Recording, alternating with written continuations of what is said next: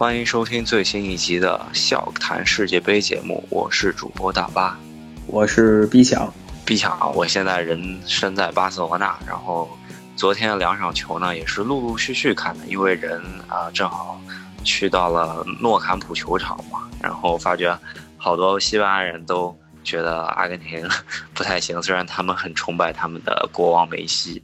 对啊，客观来说啊，咱们在昨天节目里也提到了，法国队可打的套路非常多，然后呢，阿根廷就一条路吧，但是上天也给了阿根廷机会，阿根廷自己没把握住。对总体实力来说的话，跟我们预测的完全一致啊，就是法国的中场完全碾压了阿根廷，然后阿根廷只能靠梅西回撤中场去拿球，这这这场基本上梅西没有前啊，就是前场有人给他喂球的情况下，都是回撤拿球，特别第二个球就比较明显了，中场拿球之后四射四传的给梅尔加多碰进去一个是吧？就是阿根廷第二个球可以说是个运气球吧，啊，一般都是人去主动找球，但第二个球可以说是球主动去找人了，然后这个球没法防了，因为守门员肯定预判的是梅西的射门，但是没想到打的那个球员脚上，直接一脚弹进去了。这种球就是上天眷顾阿根廷，但阿根廷其实打完那球应该立刻白起大巴，但是没有做到这一点，马上就被法国反超了。对整体实力的话，我觉得这场比赛比较公道的一个比分可能是五比二，或者是六比二。没错，就是阿根廷说到底，迪玛利亚的神仙球啊，这是依靠个人能力，然后第二球我刚才说了，靠运气。其他的来说没有什么像样的进攻吧。那反观法国队，不管是横梁啊，还是说各种被阿根廷拼死破坏掉的进攻机会，一浪高过一浪，进四个已经算少的了。嗯，首先是我是看完上半场完整的比赛，然后再出去的啊。上半场这很明显，阿根廷居然把防线提到了中场，这我觉得 就这么看，我不太看好阿根廷。我觉得不知道桑保利怎么想的，居然跟法国让法国打反击，那不是就是姆巴佩身前一一片草原嘛？差点就造了两个点。没错，而且一开始的时候前十五分钟吧，法国队疯狂压上的时候，阿根廷一点喘息的机会都没有。可能如果那时候防守一不留神，就直接可能十五分钟就崩盘成三比零了，真不是一个玩笑话。对，如果格里斯曼那个任意球是吧，姆巴佩突破造的那个任意球，格里斯曼把握的稍微好一点，再加上姆巴佩第一个点球，这个我没话说，对吧？这真的是防不住。第二个差一点点球，如果再多一步，这是就又是一个点球。所以说，这个法国队在上半场完全展现了自己的优势，然后下半场阿根廷领先那一阵子吧，法国也不慌，虽然说比较紧张，但是赢的还是没有任何难点的，就是他们还是知道自己的实力是可以再入两球的。果然，这个进球来的也不算慢，姆巴佩一战成名吧。原来可能只是我们看欧冠球迷可能知道姆巴佩是有多厉害，是吧？现在可我觉得大街小巷应该是个看世界杯的球迷都知道姆巴佩是谁了吧，是吧？忍者神龟。啊，没错，二十年一轮回吧。二十年前是这个小将欧文，也是面对阿根廷啊，全世界的球迷都记住他了。这个姆巴佩，我们在昨天节目里封面用的就是姆巴佩，就说明我们一开始就非常看好这个球员。然后果然在这场比赛里，毫无疑问拿下全场最佳，或者说是最闪亮的球员吧。因为法国队坎特踢的也很好。对我们昨天也疯狂吹了一波坎特，啊、呃，确实啊，今应该是世界级中场的发挥，完全碾压了阿根廷那几个巴内加什么这些中场。反正还是一句老话总结坎特就是。对手没有过不去的坎儿，只有过不去的坎特。就是坎特这道屏障真是太恐怖了。昨天阿根廷应该还是江郎才尽吧，真的是人才确实跟法国比较啊，替补席上面也是没法比。嗯，这个也是靠实力碾压的。在阿根廷确定输球以后，央视解说也说了，那个梅西呢其实是相对来说生不逢时吧，没赶上阿根廷最好的时候。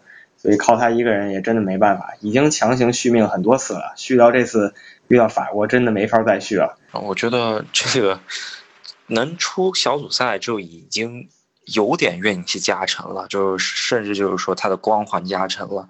然后我完全没有懂的就是好多阿根廷球迷居然还指望着再夺冠，真的有点异想天开了。昨天我们也说了，你要是还觉得阿根廷能夺冠，真的是想太多了。你说阿根廷有一个战术，我其实没太看明白。首发的是帕文跟梅西搭档，所以让人感觉他可能就想打反击，然而上场以后并没有打反击，所以不知道他是怎么想的。那么多前场大牌全部血藏在板凳上，最后也只上了个阿奎罗冲一冲。呃，有一点就是伊瓜因这个牌没用，就是我们昨天预测他居然真的没用。嗯，完全没看懂，就是 可能又跟更衣室里面大佬的决定有关系吧，可能是。然后赛后这个大巴也给我转了一个马拉多纳采访视频嘛，人家问马拉多纳什么看法，马拉多纳就就装傻，就只说了一个字呃，然后连说了可能三十遍，是一个字也没说。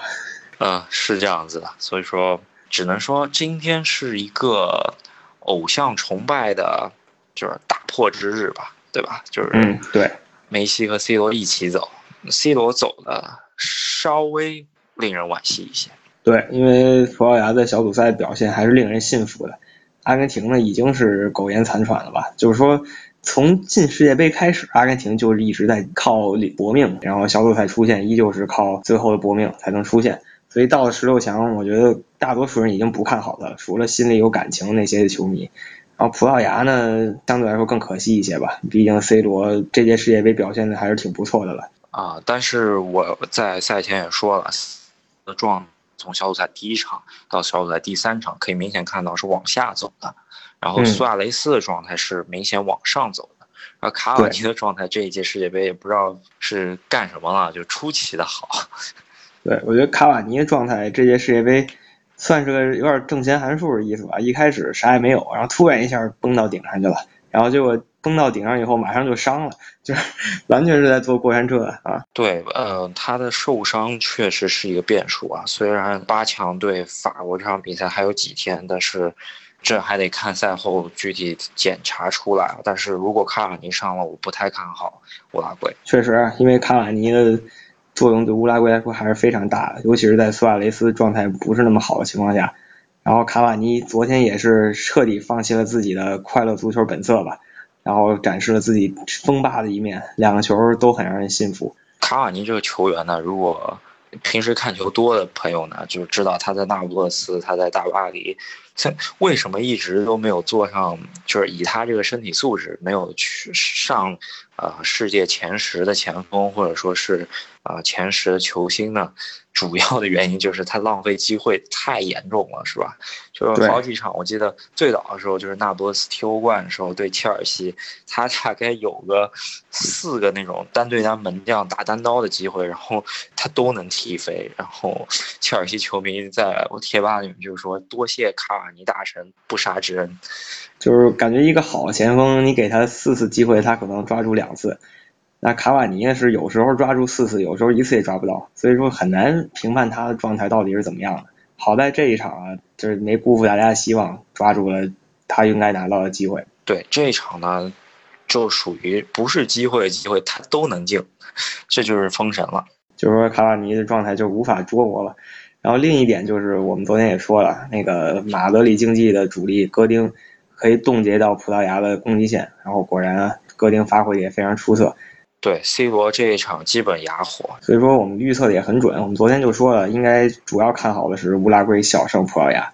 可能唯一有点意外的是，这武僧佩佩居然打进了一球啊！这两球的话，葡萄牙也只能靠定位球稍作反击啊，进攻端完全没有办法。是的，然后还有一个亮点，可能就是苏神演戏吧，那个奥斯卡级别的演技也是不知道说的什么好了。啊，是这样子的，苏苏亚雷斯本场比赛呢，跟我们预料的一样。这场比赛，你能看到，如果是他巅峰时期的话，很多单对单后卫的球，他肯定就过了，再过了他就射门。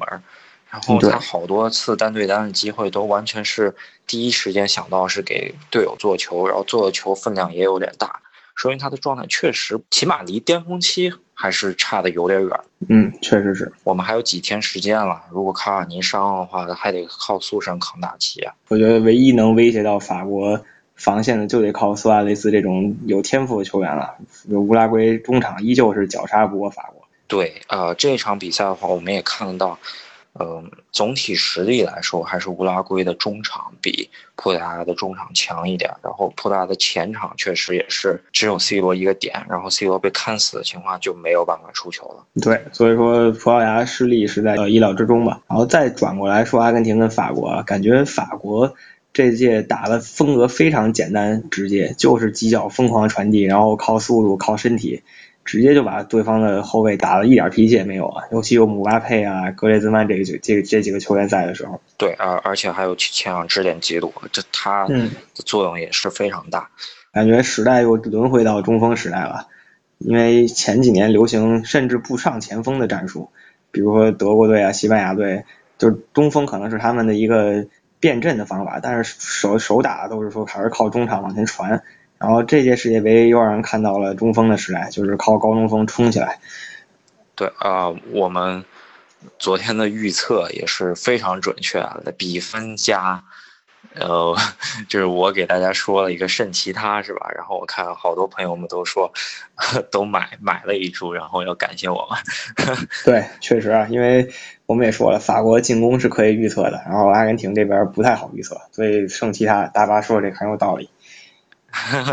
对，然后主要我确实没有想到法国会丢那么多球啊，所以说法国的防线还是有隐患的。而且我感觉乌姆蒂蒂确实不是很稳，就是一般稳吧。